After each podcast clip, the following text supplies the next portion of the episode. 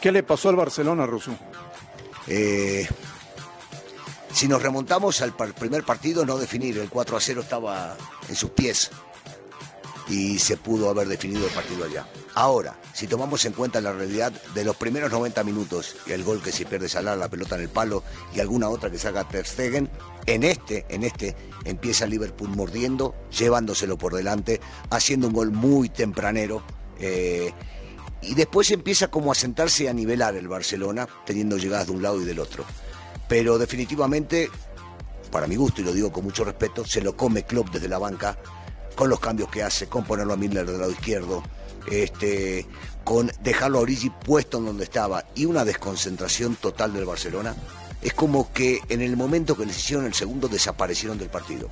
Como que les agarró ese pánico escénico, cosa que no debe pasar porque son grandes, jugadores. Digo, hablo del momento, la circunstancia, lo que sucedió y dejaron de jugar al fútbol, porque si te vas a a poner a pensar cuánto tuvo la pelota un equipo y el otro, eso no importa, importa los goles. Y en realidad, el último gol te demuestra por lo menos parte de lo que yo vi durante el, cuarto. partido. El cuarto. Oye, Russo, la desconcentración total de un equipo que no sabía qué hacer y en ese gol quedó muy claro, siete tipos parados en el aire. Yo agregaría, agregaría el momento importantísimo donde se recibe el primer gol, al minuto seis. Tú sabes, meter un gol en ese momento ya nomás te quedan dos y tienes como...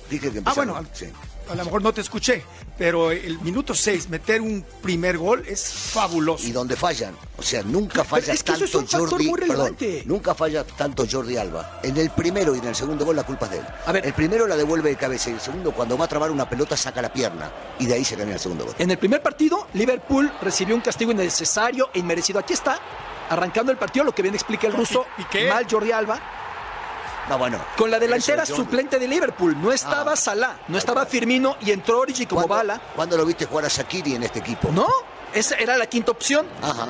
Y lo tuvo motivado para su día que fue hoy del suizo Kosovar. Ahí está Origi con el rebote. Claro que el, error es de Jordi, pero ve a Piqué cómo se lo quitan de una manera facilísima. Reclamó dos penales a Liverpool, me parece que no correspondía.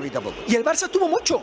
De hecho, el Barça tuvo más que en la ida, que ganó 3-0 cómo es el fútbol de extraño, ¿no? Bueno, eh, esto te demuestra que sí llegaron y tuvieron alguna que otra opción, pero no supieron definirlo. Ahora, la, verdad, revisando los 180 minutos... El Liverpool fue mejor. Liverpool fue mejor. Sí, esto es increíble. Por supuesto.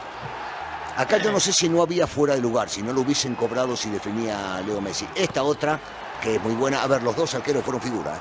Los dos arqueros se cansaron de sacar pelotas. ¿Con todo y que le metieron cuatro a Ter Stegen? Sí, sí, por supuesto. Sacó otras tres. Y Becker, y Becker también sacó un par de pelotas importantísimas para mantener a su equipo. Ahora vemos llegadas del Barcelona, vemos disparos del Barcelona y vemos a Firmino y a Salah en la banca que en realidad no se notó con el equipo que armó eh, Klopp. Ahora, en el resumen tan largo verán cuánto hubo de partido. Fue un juego épico, ¿eh? de las grandes noches de fútbol, más allá de lo que uno quiera o no quiera que pase. El que no le va a un equipo y al otro disfrutó del partido. Era para disfrutarlo. Los dos metiendo, los dos jugando, los dos dando absolutamente todo. Hoy se... Siendo más el líder. Se rompen las quinielas, Ruso.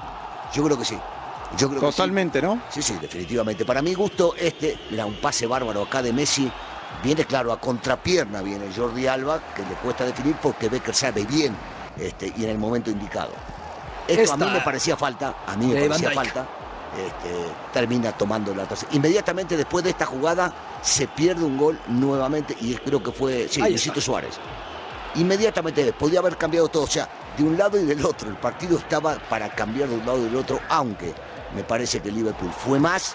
Este cambio, este tipo entra hace unos minutos que estaban aquí. Lo metió, lo metió Klopp, hizo un gol acá y otro de cabeza que terminó dando. Pero pegados dos goles. En ese, en ese momento entra un pánico total en los jugadores del Barcelona. Sí, sí, me, parece que ya, ya. Mira, fíjate acá. Lo veíamos con Fer y Fer me dice Piqué ni salta. Y es verdad. Ninguno. No es un tipo que destaque por el remate aéreo, fíjate, Ninguno. No salta. Ni uno, ni uno. Ya es un equipo ahí catatónico. Sí, es un equipo ahí. Y hasta Steven Gerrard. Ahora, es una realidad. ¿eh? Liverpool dio una muestra de cómo se gana las, del deseo la forma de atacar, la forma de defender. este es el momento. De Kinder. Un muchacho de 20 años. Parado. 20 años el que lo patea el córner así. Sí. Y sorprende a los veteranos. Otra vez, todos los jugadores del Barcelona que están adentro del área, son 7 u 8, todos parados, nadie mira el balón. Nadie mira al rival y hay un solo jugador de Liverpool, que es Origi, que, que termina metiendo el gol. Fíjate, solo. Solito para definir. Ter Stegen aplaudiendo. Todavía después de esto Liverpool tuvo para algo más. Sí, claro. Una noche inolvidable y dramática porque Valverde creo que queda muy tocado, aunque André ya decía que él no lo quería ahí. Y hoy menos. A mí, nunca me ha gustado. Hoy menos. Ah, bueno. Eh, en vivo y en directo. del 3 a 0 no decías eso, ¿no? No, sí. Siempre lo he pensado. En su defensa puedo decir que la semana pasada él dijo que a Valverde no lo quería. Ah, qué defensa. En vivo y en directo desde Liverpool, los señores Eduardo Vizcayart y Alejandro Blanco. Alex, un abrazo, ¿cómo estás? Hola André, ¿cómo estás? Un saludo a todos allá en la mesa, escuchando al ruso, a Beto, a Fer también. Con el saludo yo, yo diría, mira, así hay que hacerle, Vizca, a André. Te estaba mirando para ver cuándo le sacabas la mano. Así. Gracias, Blanco, gracias. Cuatro. bueno, cuando, cuando, las cosas van mal. Ahora tenés que decir, hola Blanco. Oh, hola Andrea, sí, porque él siempre me molesta. Cuando las cosas van mal en el Barcelona, André Marín quiere despedir a todos los técnicos. ¿Cómo estás, Vizca? Un partidazo, ¿no? Realmente. Hemos, hemos sido testigos de una noche histórica. Eh, creo que escenarios como este dignifican el viejo fútbol de las copas, las de Europa, las de América. Eh, estadios, no digo que ganan partidos, pero sí que marcan el tono para los equipos que, necesitan, por ejemplo, eh, no sé, definir quién manda. Y aquí el Liverpool dijo, mandamos nosotros. El Barcelona estuvo, compareció trató de disputar el partido, pero el Liverpool salió con una actitud que para mí es lo que marca la diferencia, a disputar cada balón, Alex, como si fuese el último. Y así con esa mentalidad, aunque estaban tres goles abajo y con gente importante fuera, el Liverpool fue sumando, fue sumando, fue sumando hasta que llegó al Barcelona a la situación de verse eliminado. Sí, porque realmente lo, platicábamos antes de entrar en contacto con ustedes, con Vizca. Creo que son contados los estadios en donde se siente esta atmósfera. Decías Vizca, el del Borussia Dortmund, el Signal Iduna Park. En Europa eh, me parece que ese y este quizás es algo diferente. El del Atlético de Madrid. Sí, eh, pero son, son contados. ¿eh? Y esta, esta sensación, lo que transmite la gente desde el arranque, incluso ayer Klopp lo mencionaba, yo no espero que la gente se meta en el partido, la gente se va a meter antes del partido y así fue. No, e, este es un público que es activo y reactivo. Es activo porque de entrada carga a sus jugadores y después, a medida que los jugadores le van, le van devolviendo situaciones de que están comprometidos, de que van a luchar hasta el final, el público después los empuja, los apoya un poco más. Y creo que hoy se da la tormenta perfecta para el Barcelona. Eh, un gol al inicio de cada tiempo, el, el primero de Vainaldum seguido por otro a los ciento y pico de segundos, eh, o sea, que demuestra todos los, errores de concentración del Barcelona. Hay un error de Alba en la jugada del primero, hay un error de Rakitic en la, en la jugada del segundo, hay un error colectivo para permitir un gol dos minutos antes que el segundo, que ese gol ya te llevaba largue. Y bueno, la jugada desde este mismo córner, la jugada del último gol. El cuarto gol es increíble. Es, es, una cosa absolutamente inadmisible. Ya Busquets le ha pedido disculpas a la, a la afición por lo que, lo que ha sido el espectáculo de esta noche. Vuelven los fantasmas al Barcelona. Es curioso es muy curioso el fútbol. Eh, Valverde ha perdido solo dos partidos como entrenador del Barcelona en la Champions, en las dos campañas que ha dirigido. Y han sido dos partidos en los cuales llegaba con una ventaja de tres goles.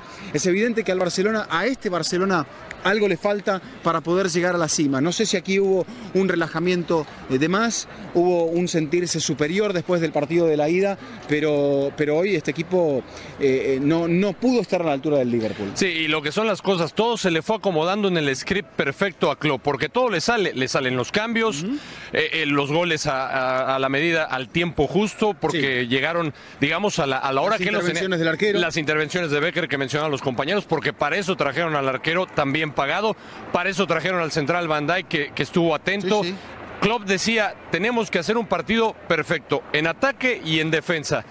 Parecía difícil lo primero en, ataque, Vizca, porque sin dos de sus goleadores, el promedio de goles baja notablemente para el Liverpool sin Salah y sin Firmino. Y aún así aparecieron los héroes inesperados. Bueno, ninguno de ellos había marcado goles en esta edición de la Champions League y es evidente que, que, eso es lo que tiene el Liverpool a partir de su entrenador. Si Klopp admitió que se había equivocado en el partido de la ida, salió a enmendar los errores y salió a elegir a los mejores jugadores. Y una vez más el Barça sale con el mismo libreto, con la misma actitud y ya de repente ayer se cumplieron 10 años de, del Iniestazo en, aquí en, Inglaterra, en Londres.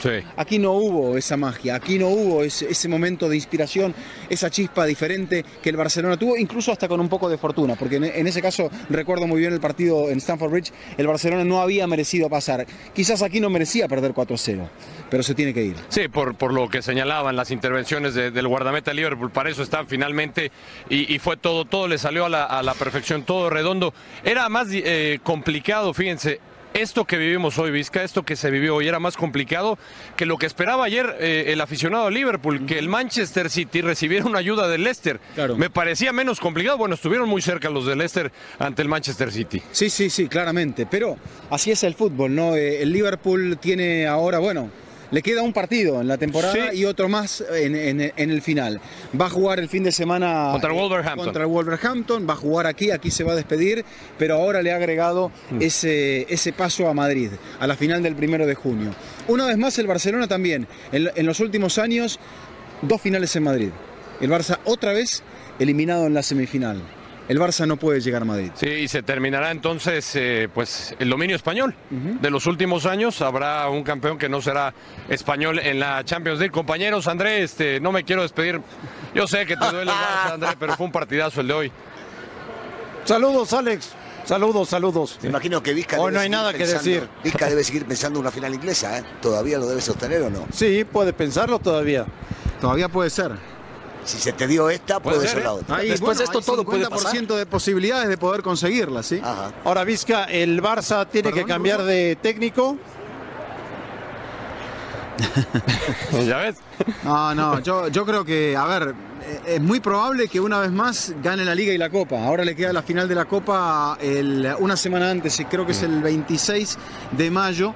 Eh, es muy probable que haga doblete Copa y Liga. Es muy difícil hacerlo, pero claro, cuando no se queda el equipo con la Champions y había preparado toda la temporada, había hecho toda la programación para esto, estás a un partido de avanzar hacia la final, estás tres goles arriba, eh, es dura la lápida para Valverde, pero, pero Valverde ha sido ratificado y ahora el Barcelona volverá, deberá volver al inicio, al, plan inicial, al plan del comienzo, a recargarse de ilusiones y a tratar de, no sé, de encontrar las explicaciones a lo que le ha pasado esta noche. Pero sin duda, Vizca, después de esto eh, será muy cuestionado, ¿no? Porque tú decías los fantasmas de, de Roma, vuelve a aparecer este duro golpe cuando se saboreaban prácticamente la final o muchos se veían ya en la final. Bueno, el sheriff ruso lo saben, los que están en la cancha, los que definen situaciones, los que cometen errores, los que se despistan como en esta jugada, son los futbolistas.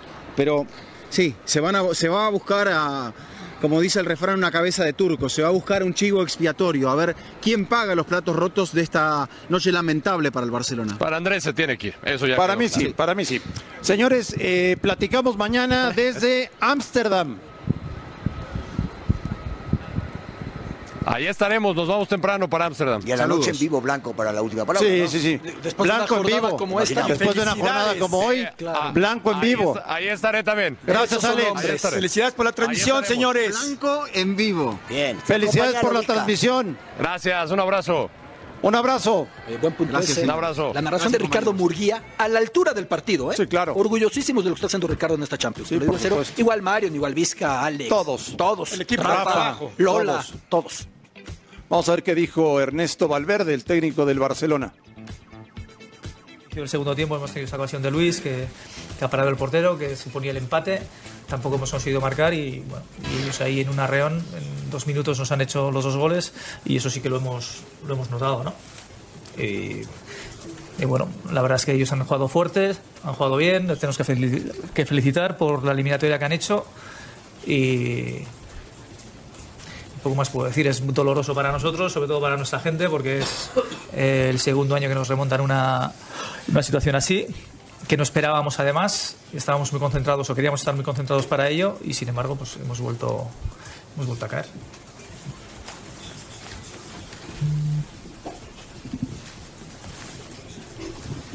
Bona nit, Ernesto. Ricardo Arcamada, de Catalunya Ràdio. Eh, a nivell de futbolístic tens explicacions perquè o sigui, de futbol que no es explicar o, o, o trobes explicacions a això que ha passat? Sí, ellos han planteado una presión altísima muy fuerte, corría muchos riesgos. Nosotros cada vez que les cambiábamos el juego les entrábamos bien. Eh, pero claro, esto es como todo. Eh, si el contrario te hace una presión alta y te quita un balón cerca de tu área y lo convierte, pues eso hace que, se vaya animando. Si tú no lo castigas, nosotros hemos intentado castigarlo porque se veía que en nuestros cambios de juego les entrábamos bien en, y muy cerca del área.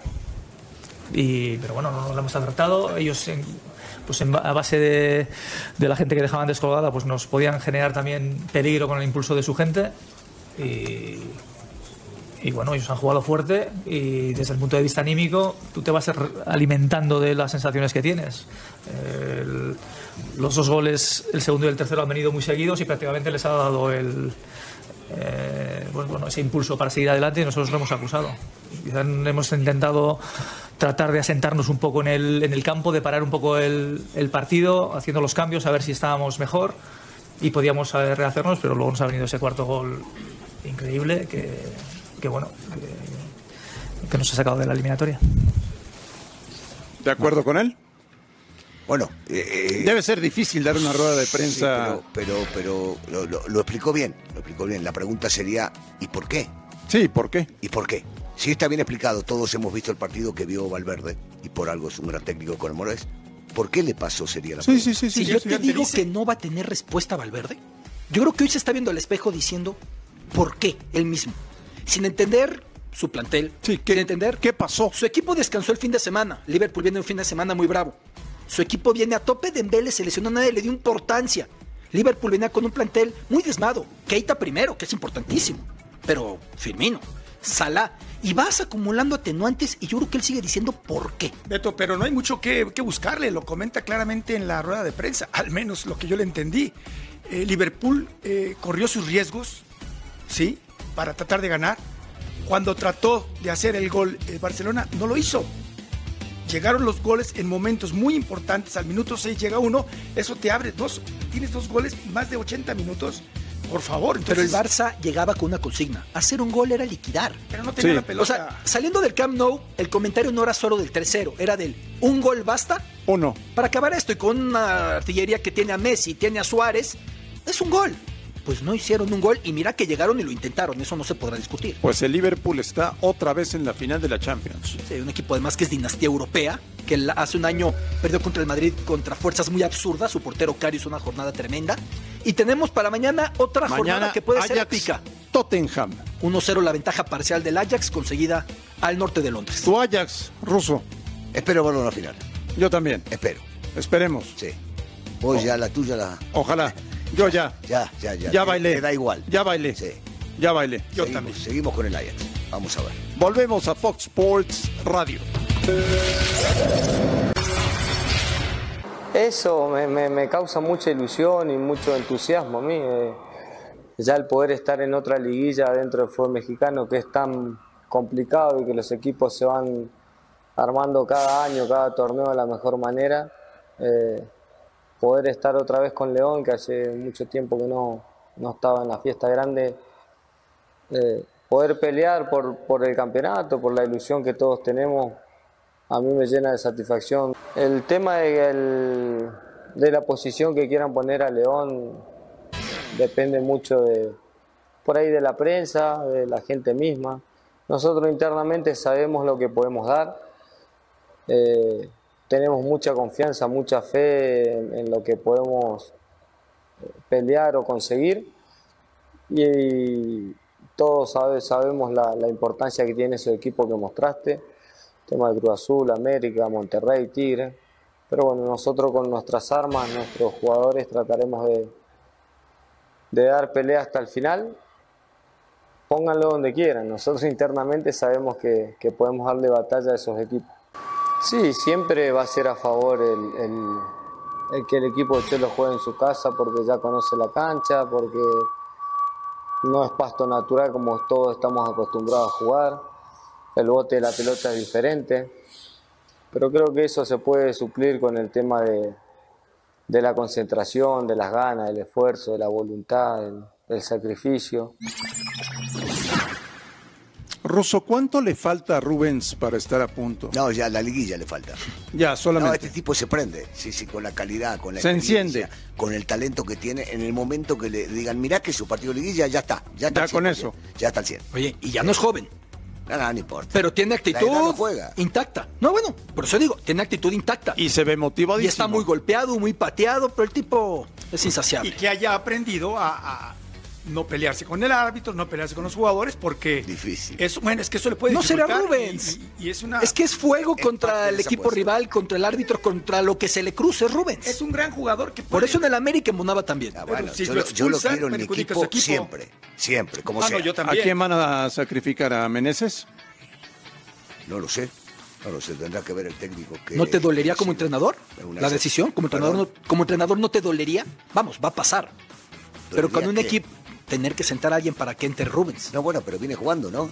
Sí, bueno, los últimos dos partidos. Sí, sí, pero viene la parte seria. Los últimos dos partidos el León fue yo, yo creo que Tomando un tipo como Rubens tiene que estar en la cancha. Y Macías se va a ir al Mundial Sub-20. Sí, en dos fechas. En dos, Si pasan este Está cuartos de final nada más. Y eventualmente se pierde lo Está también Angulo esperando la oportunidad cuando se vaya Macías. Puede llegar a adelantarlo a Campbell. O sea, tiene variantes. Tiene variantes. Es importante.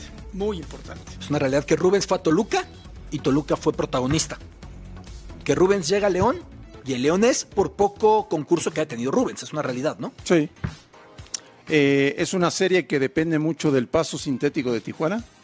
No, que depende mucho de eso, no. No. Porque también me vas a decir que durante el torneo regular. Tijuana, ganó el León. Ganó a León el León. Sí. No, no. Los partidos de, de Liguilla cambian, aunque sí eh, pesa mucho esa cancha. Eh, hasta que te acostumbras pasa un ratito y el rival ya le puede sacar ventaja de eso. Ahora, como nos decía ayer eh, Jorge Alberto, si llegan a jugar un primer tiempo como el que jugaron contra Puebla, pierden la eliminatoria. la pierden, la pierden. Sí. Sí, sí, sí. Pero el pasto, por supuesto que pesa. Y ayuda al local. Por supuesto que sí. ¿Tú cómo ves la serie? León. ¿León? Yo creo que incluso León va a ganar los dos partidos, con todo respeto. ¿Los dos partidos? Sí. Veo una inercia de León muy interesante. Todavía después del tropezón contra Chivas, se vio en la última jornada el mismo equipo combativo. El mismo León, con esa eh, regularidad, contrasta con un fútbol en el que nadie está habituado a ganar, no digo 12 partidos al hilo, digo 3, digo 4, ¿no? Creo que León tendría que ganar con solvencia la eliminatoria. Tendría que. ¿Tendría? Me sorprendería mucho lo contrario. Aunque después de lo de hoy ratifico que el ruso siempre lo repite. ¿Y si saca ventaja a Tijuana? Depende qué tipo de ventaja, León tendría que remontarla en una cancha que también es muy complicada para el visitante. Sí, y que la gente está muy metida, porque además la gente pedía gritos un equipo que volviera a ser competitivo. La directiva asumió riesgos, la salida de Boselli fue un riesgo, y el plantel le retribuyó. Aquí entrevistando jugadores nos decían los elementos también, que Boselli pudo ser histórico, pero un momento en el que ya no era tan sano para el colectivo, ¿no? Bueno, pues eh, Lorena Troncoso está en vivo y en directo desde Tijuana con Oscar Pareja, con el técnico de los Cholos, Vamos a ver qué nos comenta. Lorena, ¿cómo estás? Buenas tardes. Gracias André, compañeros ahí en la mesa de Fox Sports Radio. Me encuentro con el profesor Oscar Pareja. Profe, gracias por la entrevista. Pues ya prácticamente se cierra esta concentración mañana. Cholos recibe a León, el primer lugar, el equipo que hizo 41 puntos. Pero ¿cómo se encuentra usted y su equipo? Bien, bien, estamos bien, optimistas estamos listos, contentos de haber clasificado, pero ya con la mente puesta en la competencia. Profe, eh, para la afición es muy importante, comentábamos acerca de la rivalidad de estos dos de estos dos equipos desde el ascenso, ¿no? ¿Cómo lo ve usted? Bien, pues eh, esa rivalidad la sentimos desde el primer partido que jugamos allá en casa de León, nosotros que éramos nuevos en la liga, pero pero bien, un partido de liguilla. Creo que es suficiente la competencia y el nivel de responsabilidad que tenemos todos en tratar de conseguir un resultado y, a eso sumarle pues la rivalidad que ha habido. Sí.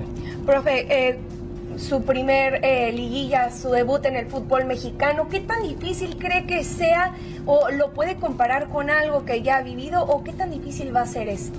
Pues yo creo que son partidos de finales como jugador y como entrenador también hemos estado en finales y en, momentos como este, ¿no? Lógicamente es nuestra primera liguilla en México, pero creo que la competencia, la responsabilidad, la tensión, todo eso hace parte del fútbol siempre. Siempre que hablo con uno de sus jugadores eh, o, quien sea, me comentan que usted trabaja mucho el aspecto psicológico, inclusive se lo pregunté, ¿cómo platicar previo a un partido de, eh, de esta magnitud con sus jugadores?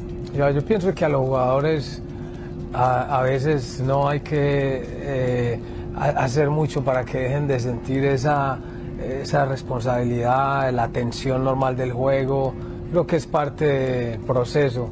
Lo que sí tratamos de reforzar mucho es de que ellos tengan confianza en lo que están haciendo, en el proceso que han hecho, eh, que vean el logro que han tenido en calificar a la liguilla en este caso, que vean todas estas cosas positivas, pero al final del día, al día yo creo que del día que el jugador sienta que tiene esa responsabilidad, bueno, está bien. Profe, ¿cómo salir a jugarle a un Club León que tiene sus filas sumamente complicadas teniendo a Ángel Mena que se acaba de ganar el título de gol individual? Yo pienso que es un equipo que ha hecho una gran campaña en este semestre, pues no es un secreto, un equipo que ha jugado muy bien al fútbol. Eh, tratar de potenciarnos nosotros mismos en el juego, tratar de que ellos también tengan referencias de lo que Cholos ha hecho y de que podamos salir con la mentalidad de ir a competir. Eh, un partido que empieza de cero, ¿no? En una liguilla que es corta, que no hay muchos plazos, que no hay muchos tiempos y que nos da la oportunidad a nosotros de estar cara a cara con un equipo como lo dice usted que ha, hecho una gran campaña. Profe, por último, mucho se ha dicho de esta liguilla para los Cholos, que si no se cumplió el reglamento, básicamente ahí está explicado y estipulado que Cholos prácticamente pasó y pasó bien. A lo mejor no se reflejó en la cancha, pero está ahí. ¿Qué opina usted de eso? Yo sé que es un tema muy cansado. Sí, pues lo primero que hicimos al inicio de la temporada fue revisar el reglamento y pegarnos a las reglas, eh, a las condiciones que estaban ya escritas y hoy Cholos ha, cumplido con la regla y lo ha hecho bien. Eh, pienso que ya de ahí pues lo que podamos elaborar es, es en opiniones o, o, alguna otra cosa, pero nosotros hemos sido responsables con una, una regla que a mí personalmente me parece muy buena, de que los chicos puedan jugar y Cholo lo ha hecho bien. Perfecto, profe, muchas gracias compañeros. Aquí la charla con el técnico Oscar Pareja. Nosotros regresamos con ustedes a la mesa de Fox Sports Radio. Gracias Lorena, saludos al profe Pareja, que con 28 puntos, Ruso, Sí. Normalmente se calificaba con 24, 25. Salir octavo con 28 es una gran campaña. Sí. ¿Estamos de acuerdo? Sí, sí, sí. sí, se calificaba con mucho menos. Son muchos puntos. Y en su primera experiencia en fútbol mexicano me parece que fue positiva. Ahora se enfrenta con el equipo más complicado que hay en la liguilla, por lo menos de entrada. ¿No está desbalanceado Tijuana? Tijuana cuando, cuando arranca bien del medio para adelante y ves a Bow, a Castillo, a, Miller, a a Bolaños, juega de una manera. ¿Te acuerdas cuando vinieron a jugar acá al Estadio Azteca y no jugaron ellos cuatro? Se lo preguntamos en la mesa. No resultó lo mismo. Cuando esos cuatro aparecen, que creo que el día de hoy van a aparecer, es otra cosa. Es otra cosa, definitivamente. Porque del medio para adelante cualquiera de ellos te puede Pero atrás. y atrás se les termina complicando. Sí, sí, de repente hacen agua. Están desbalanceados. Por momentos se ven desbalanceados. Sobre todo después de caer un gol, es proclive a perderse. ¿No? Sale de concentración. Muy pronto le pasó en esa eliminatoria contra América. Lo que son las cosas. Aquí mismo fuimos críticos de la decisión de decir, hombre, es una eliminatoria que tienes a mano, disputar un título. Apostaron por la liga y al final califican en la liga, ¿no? Su apuesta fue muy clara por la liga, por discutible que hubiera sido, pero sí evidentemente tienen sus principales elementos de peso adelante y no atrás, ¿no? Si juegan por mucho que me gusta mucho, Gibran Layud lo que viene haciendo el portero. Si juegan en el segundo tiempo, como lo hicieron contra Puebla, va a ser un rival muy peligroso para León, ¿eh? Porque si tú sabes que la liguilla... como juegan el segundo tiempo. sí, ¿eh? Sí. La liguilla se juega muy diferente. si juegan como el segundo tiempo, es un rival peligroso. Peligroso. Y como el primero... Como el primero, van a quedar eliminados en el primer partido. Va a estar buena la serie. No lo ¿eh? dije yo, lo dijo el señor Hank el día de ayer. Va a estar buena la serie. Va a estar buena, va a estar buena. Va a estar muy buena. Sí, la voy a ver. Yo también. Acá. Yo también. Acá. Sí, señor. Volvemos a Fox Sports Radio.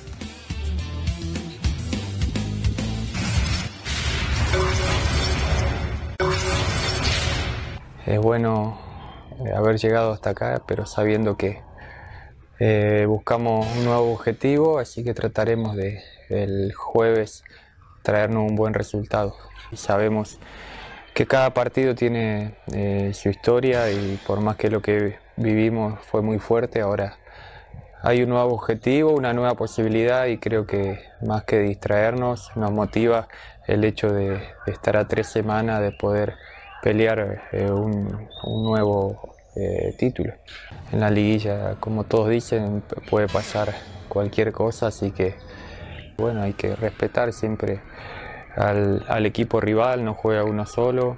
Eh, y bueno, así lo haremos. Siempre es lindo jugar con estadio lleno, es muy imponente el estadio y, a veces se toma con normalidad que vayan 40.000, 50.000 personas y no es algo eh, simple. Hemos vivido la posibilidad de salir campeón y bueno, queremos vivirla nuevamente. Así que toda esa energía que trajo el título pasado lo, tiene que, lo tenemos que demostrar adentro de la cancha con una soltura que a veces en etapas decisivas no se encuentra. Dios quiera que mínimo podamos llegar a la final para poder eh, clasificar a la Liga de Campeones próxima. Eh, pero bueno, una vez que está en la final, nadie le gusta perder. Marcelo Barovero, extraordinario arquero serio, ubicado, consciente. Ganador, ganador. Ganador, ganador. O sea, mucha gente no sabe lo que hizo en el fútbol argentino. Sí. Ganó absolutamente todo. absolutamente todo, el destino, El destino lo puso contra Necaxa. Y el destino lo puso contra Necaxa e injustamente nunca estuvo en la selección, cosa que también merecía. Y hoy por hoy, el equipo que lo trajo a jugar al fútbol mexicano es al que va a enfrentar un profesional a matar o morir que seguramente va a dar todo. Y aquí está otra prueba de que los fantasmas a veces se alejan. ¿O no? Oye, ¿qué tan motivado puede estar eh, Monterrey después de ganar con CACAF? Sumamente motivado. Muy. Sí, sí, y, como lo dijo Barovero, uno de los líderes de este equipo, tranquilo, silencioso, bueno, ya lo ganamos, nos va a motivar, tenemos que pensar en lo que viene. Todos se ilusionan con que en dos semanas pueden estar jugando la, próxima final. ¿Es la serie más dispareja que ves? No, no, yo, para, mí, para mí todos tienen chance. Sí, pero es un Necaxa muy diezmado. Partidos. Es un Necaxa diezmado. por supuesto que al no estar Brian, el goleador del equipo, un tipo que los iba a ayudar mucho, sí, pero yo, yo sigo sosteniendo, hasta que no se juegan los partidos, ustedes son de no, sí, 70, no, no, 30, 80, 20, este mejor. No es eso, no es eso. Hay que jugar. Pero una semana atrás yo pensaba que quien ganara la Conca Champions saldría como tren bala por el título mexicano.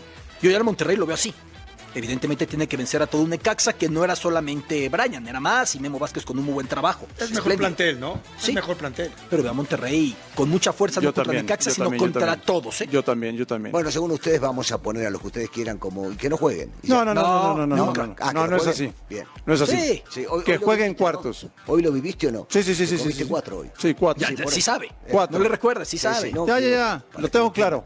De alguna vez, es un día, va a entender. Es un día negro. Eh, nuestro, nuestro compañero Fernando Schwartz platicó con Marco Antonio Rodríguez, uno de los mejores árbitros que ha dado este país, y dice cosas muy interesantes del arbitraje actualmente en el fútbol mexicano y del tema del VAR. El VAR ha creado problemas en todo el mundo, no nada más en México. No, no, no, no. A ver, eh, eh, el, VAR, el VAR es buenísimo. ¿Lo hubieras ah, querido tener en tu época? Sí, sí, sí, hay momentos en el árbitro no tienes, no tienes imágenes. No, el VAR ha sido, por ejemplo, uno de los países que ha ido progresando, ha ido de menos a más, eh, ha sido España, no porque trabaja aquí en España. Yo creo que en México hay una improvisación muy, muy clara. ¿De dónde viene eso? ¿Primero de, partir de los protocolos? Eh, eh, a ver, el protocolo está claro porque si tú quieres conocer de protocolos, agárrate el librito y el manual que te establece la, la la FIFA o el International Board y lo aplicas. No es el tema de protocolos, es el tema de entender el juego. En, México yo creo que, y no les exageré, si el aeropuerto de México va a quedar en 50 años, yo, dije que en 50 años habrá un bar ya, ya consolidado o un poquito menos. ¿A cómo vamos? Sí. Nuestro buen amigo Bricio se le ocurrió meter gente de su generación y muchos de ellos, con todo respeto, pues tampoco fueron cracks del arbitraje. Por ejemplo, el encargado del bar en México va a ser Chacón. Un chico muy buena persona, sí, sí, buen tipo, políglota, este, simpático, amigo de Arturo, amigo de Arturo Bricio, pero como árbitro, ¿qué hizo? O sea, como árbitro, ¿qué hizo? No, no, no quiere decir que haya sido buen árbitro o mal árbitro, pero no, no hizo nada como árbitro. Lo pones a ser el jefe del bar para que más o menos dimensionemos lo que es el arbitraje hoy en día previo a la liguilla, acaban de hacer pruebas físicas, no sé si para el show en Twitter, y sacarle fotos de que hicieron pruebas físicas, pero las hicieron en adoquín. Sí, pero lo estás comentando. En adoquín, Fernando. O sea, en, en este siglo, en este momento, ahí te das cuenta el nivel de valor que le dan a un árbitro previo a una liguilla. Marco Rodríguez. Para mí tiene muchísima autoridad para hablar de arbitraje. Sí, claro. Muchísima. Pero por supuesto. Oye, te iba a comentar un dato ahora que hablamos de arbitraje. Eh, César Ramos, si no es el mejor, es de los mejores árbitros, ¿no? Que tiene el fútbol mexicano. ¿Sí sabías? Sí, sé para dónde vas, dale. No pasó las pruebas físicas de CONCACAF. Ajá. No pasó. Y va a arbitrar acá en la liguilla seguramente. Debería. Sí. Y estoy de acuerdo contigo. Pero si no pasas las pruebas físicas de CONCACAF, no puedes pitar la Copa de Oro. Y en una de esas, ego, se maneja. ¿Todo, todo, todo, todo, se, arregla? Todo se puede arreglar. Pero entonces seguimos con un gremio que no le está dando la importancia al trabajo, porque los puede dirigir Arturo o en su momento Codesal o quien tú digas, Iñárritu cuando estuvo. Si el árbitro no le da relevancia a su trabajo, no, no, puede ser que regresemos a esa instancia, ¿no? Pero ¿cómo puede ser que no pasen las pruebas físicas de CONCACAF y pita en México el fin de semana? Pues porque en México ya fueron y no hay una prueba permanente. Y quizá México en ese momento la pasó, pero no está tan vigente como debiera. Porque si hay prueba en octubre no significa que en enero subas 10 kilos, no sé cuál es el caso, o pierdas condición, etcétera. Sí, pero te tienes, que estar permanentemente en forma. Pero tú también en forma individual te tienes que cuidar. Pues es a lo que, vas a una competencia, es, eres profesional. Pues, pues no pasó. Incluso las curvas de rendimiento del árbitro tienen que ser como del jugador, con su pico en la liguilla. Es el momento de mayor ritmo, de mayor exigencia, de mayor trascendencia. Cuando más cerca hay que estar, ¿no? No es estar volando en enero, febrero y luego te caes como jugador y como ¿Qué esperas? ¿Qué esperas del VAR en la liguilla, Ruso? Que ayude. ¿Que ¿A quién? Que ayude. Que haya justicia, ¿no? Sí, espero. Ojalá. Esperemos. Los esperamos por la noche como todos los días en La Última Palabra. Un fuerte abrazo.